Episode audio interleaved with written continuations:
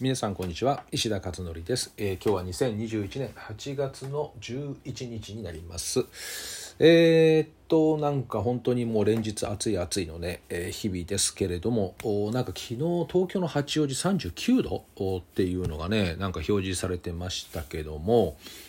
なんかもうあれですね夏は40度いくかいかないかみたいななんかそういうもう世界観になってきてますよね。これはね夏ちょっとね本当考えないといけないですね。あのね以前もこちらでお話ししましたけど30年ちょい前ですかね、えーちょうど昭和から平成に切り替わるあたりですけれど最高気温ってやっぱ30とか31とかそれぐらいなんですよね。今39でしょ？なんか40いくいかないってこれって本当人間の体温が10度上がったらどうなるのっていうのと同じなのでいやこれはもはやちょっとね完全にちょっと人間が生活できるレベルではないなというね感じがいたしますよね。えーだからエアコンなんかももうね昔はエアコンってなかったたない部屋も結構あってですね、あの当時のマンションとかですね、エアコンを設置するあの穴がですね、開いてない部屋がいくつもあるんですよね。平成のちょうどだから元年とか2年とかね、あのあたりのマンションの設計はですね。で、今はもう、もう全部の部屋に空いてると思うんですけどね。だからそれを考えると、当時はそのリビングにまあエアコンがね、置いてあって、あとはまあ、なくてもなんとかなるっていうね、そういう世界だったようですね。えーいや、本当にね、ちょっとまあなんかいろんな被害が出なきゃいいなっていうふうに思いますよね。おそらくこの暑さによって植物も相当ね、えー結構ね、あのー影響は出てるんじゃないかなっていうね、思いますし、農作物もね、そうですよね。えーということで今日はちょっとまあその話じゃないんですけれども、えっ、とね、今日はあるデータについてブログに書いてみました。それは幸福度に関する国際調査結果というものなんですけれども、これはね、結構驚きですよ、この調査結果。あの、詳しくは皆さんぜひブログをでちょっとご覧いただければ、そこにあの、えー貼りましたの、あのね、表貼ってあるので、それをぜひご覧いただただきたいんですけど、えー簡単に言うとですね、未婚か、あ既婚者か、まあ、有配偶って書いてあるね。だから要は結婚してるかしてないかってことですね。それの男女別の幸福度に関して国別のランキングが出てるんですね。で、調査はごく最近行われたものなので、OECD の、えー開発援助委員会ですかね。で、対象国20、先進国25カ国対象、2017年から2020年ということで、え行われています。で、まあ、あの、幸福度が高いところを見てみると、まあ、比較的やっぱりヨーロッパのえー、あたりかなが、やっぱり多いですかね。で、えーっと、まあ、日本はで結果どうなってるかというとですね、これすごいですよ、この結果。まず、えーっとね、ど、どういうふうに言おうかな。これ、未婚から言おうかな、未婚。要は結婚まだしていない男女ですね。えーっと、まず日本の男性です。結婚してない男性。えー先進国25カ国の中で最下位ですね、幸福度。えーだから、もう幸せ感、もう全然ないという感じですね。えー結婚してない男性です、日本の。で、結婚をしていない女性の日本はどうかというと最高です。一番ですね、ナンバーワン。このギャップは何なんだということですね。だから結婚をしている、あ、していない男性最下位、えー女性は最、えー、1位ということですね。で、一方ですね、結婚をした後どうなるかということなんですけど、結婚している、えー男性ですね、まずね。男性は、えーっとね、これはですね、まあ、最下位ではないんですけどね、これ最下位ギリシャっていうのもね、よくわかりませんけど、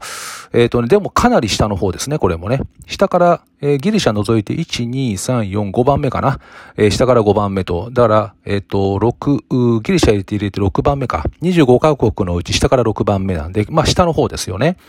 で、えー女性はどうかというと、まあさすがに1位ではないですね、今回ね。結婚した女性の幸福度は、えーでもですね、上位の方にいますね。えー真ん中よりも上です。の方には女性はいるということで、まとめるとですね、男性は結婚してなくてもしてもですね、えー幸福度はあまり上がっていない。女性は、え幸福度は常に高いというような結果が出ているということなんですよね。で、ただまあ男性は別の見方をすると、結婚をしないと幸せ感、幸せ感が出ないということですよね。えーここからわかることとしては。あとは、まあ女性は未婚結婚に関わらず幸せ感は高いということが出ています。で、あとね、別のデータ、国勢調査で言うとですね、2020 2015年ですけど、今から6年前かな、の、えー、国勢調査によると、男性の、えー、生涯未婚率、要は一生結婚しませんっていうのが24%、女性が10約15%ということですね。つまり50歳の男性の4人に1人、えー、女性は7人に1人が結婚経験がない状態ということで、これも男女によって開きがあると言われています。で、過去のデータを見るとですね、この未婚率っていうのは、バブルのちょうど、だから平成元年ですかね、1990年。だからさっき言った、えー、最高気温がまだ夏の最高気温30度ぐらいだった頃ですかね、えー、男女ともに未婚率は5%程度だったということなんですよ。5%ぐらいですよ、まず、わずかね。で、それが、えー、今、男性は25%、女性が15%と。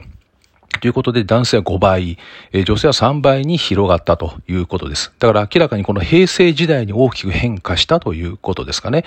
で、詳しくはですね、こういったデータに基づいて解説されているプレジデントの記事があるので、これもリンクをね、ブログに貼っておきましたので、えー、もし、えー、興味がある方はご覧になってみてください。で、この問題っていうのは少子化問題の結構本質的部分でもあるんですよね。で、以前は、まあ、緊急ではないけども重要な問題だよねっていうふうに思っていたのが、今は緊急かつ重要な問題に変わってしまったということですよね。で、これはまあ国レベルの問題なんで、もう個人個人一人がどうするっていう問題ではもう太刀打ちが多分できない世界ですかね。えー、ということで、えー、このまあ、今回はね、このデータに基づいて傾向がどうなってるかっていうお話だけ、えー、なんですけど、いや、驚きですよね。だから、あの、数字でこう出されてくるとですね、今の現状がどうなっているのかっていうことがものすごくよくわかるということです。えー、最近はあの、マッチングアプリがですね、すごく流星を極めていて、えー、アメリカなんかもだいぶ先行してましたけどね、何人に一人の割合だったかな、4、5人の、4、5人に一人の割合で、マッチングアプリで出会って結婚してるって言ったかな？えー、なので、これからはですね、まあお見合いとかで昔はね、やっていましたけど、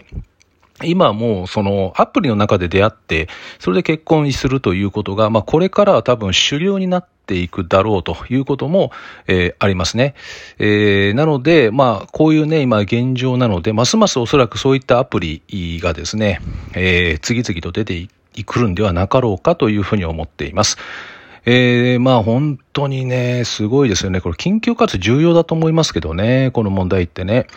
うん、まあ少子化少子化とか言ってるけども、もっとね、なんか根本的な部分が、あ整備されないとですね、これ難しいですよね。あの、経済的な問題とも結構連動していてですね、これも以前このブログとか音声解説でも話しましたけど、日本はこの30年間全然成長してなかったということで、まあ他国はね、成長すごいしてたんですよね。あの、だから他の国と比べないと全然わからないんですけど、日本に住んでると。日本全然成長しなかったと。で、税金とか社会保障だけはどんどん上がっていったっていうのをこの間出しましたけど、多分それともおそらく関係性があるんじゃないかなという感じがしますね。だから本当ね、これ国レベルの問題だよね。ここは難しいと思いますね。個人個人ではどうするかっていうのはね。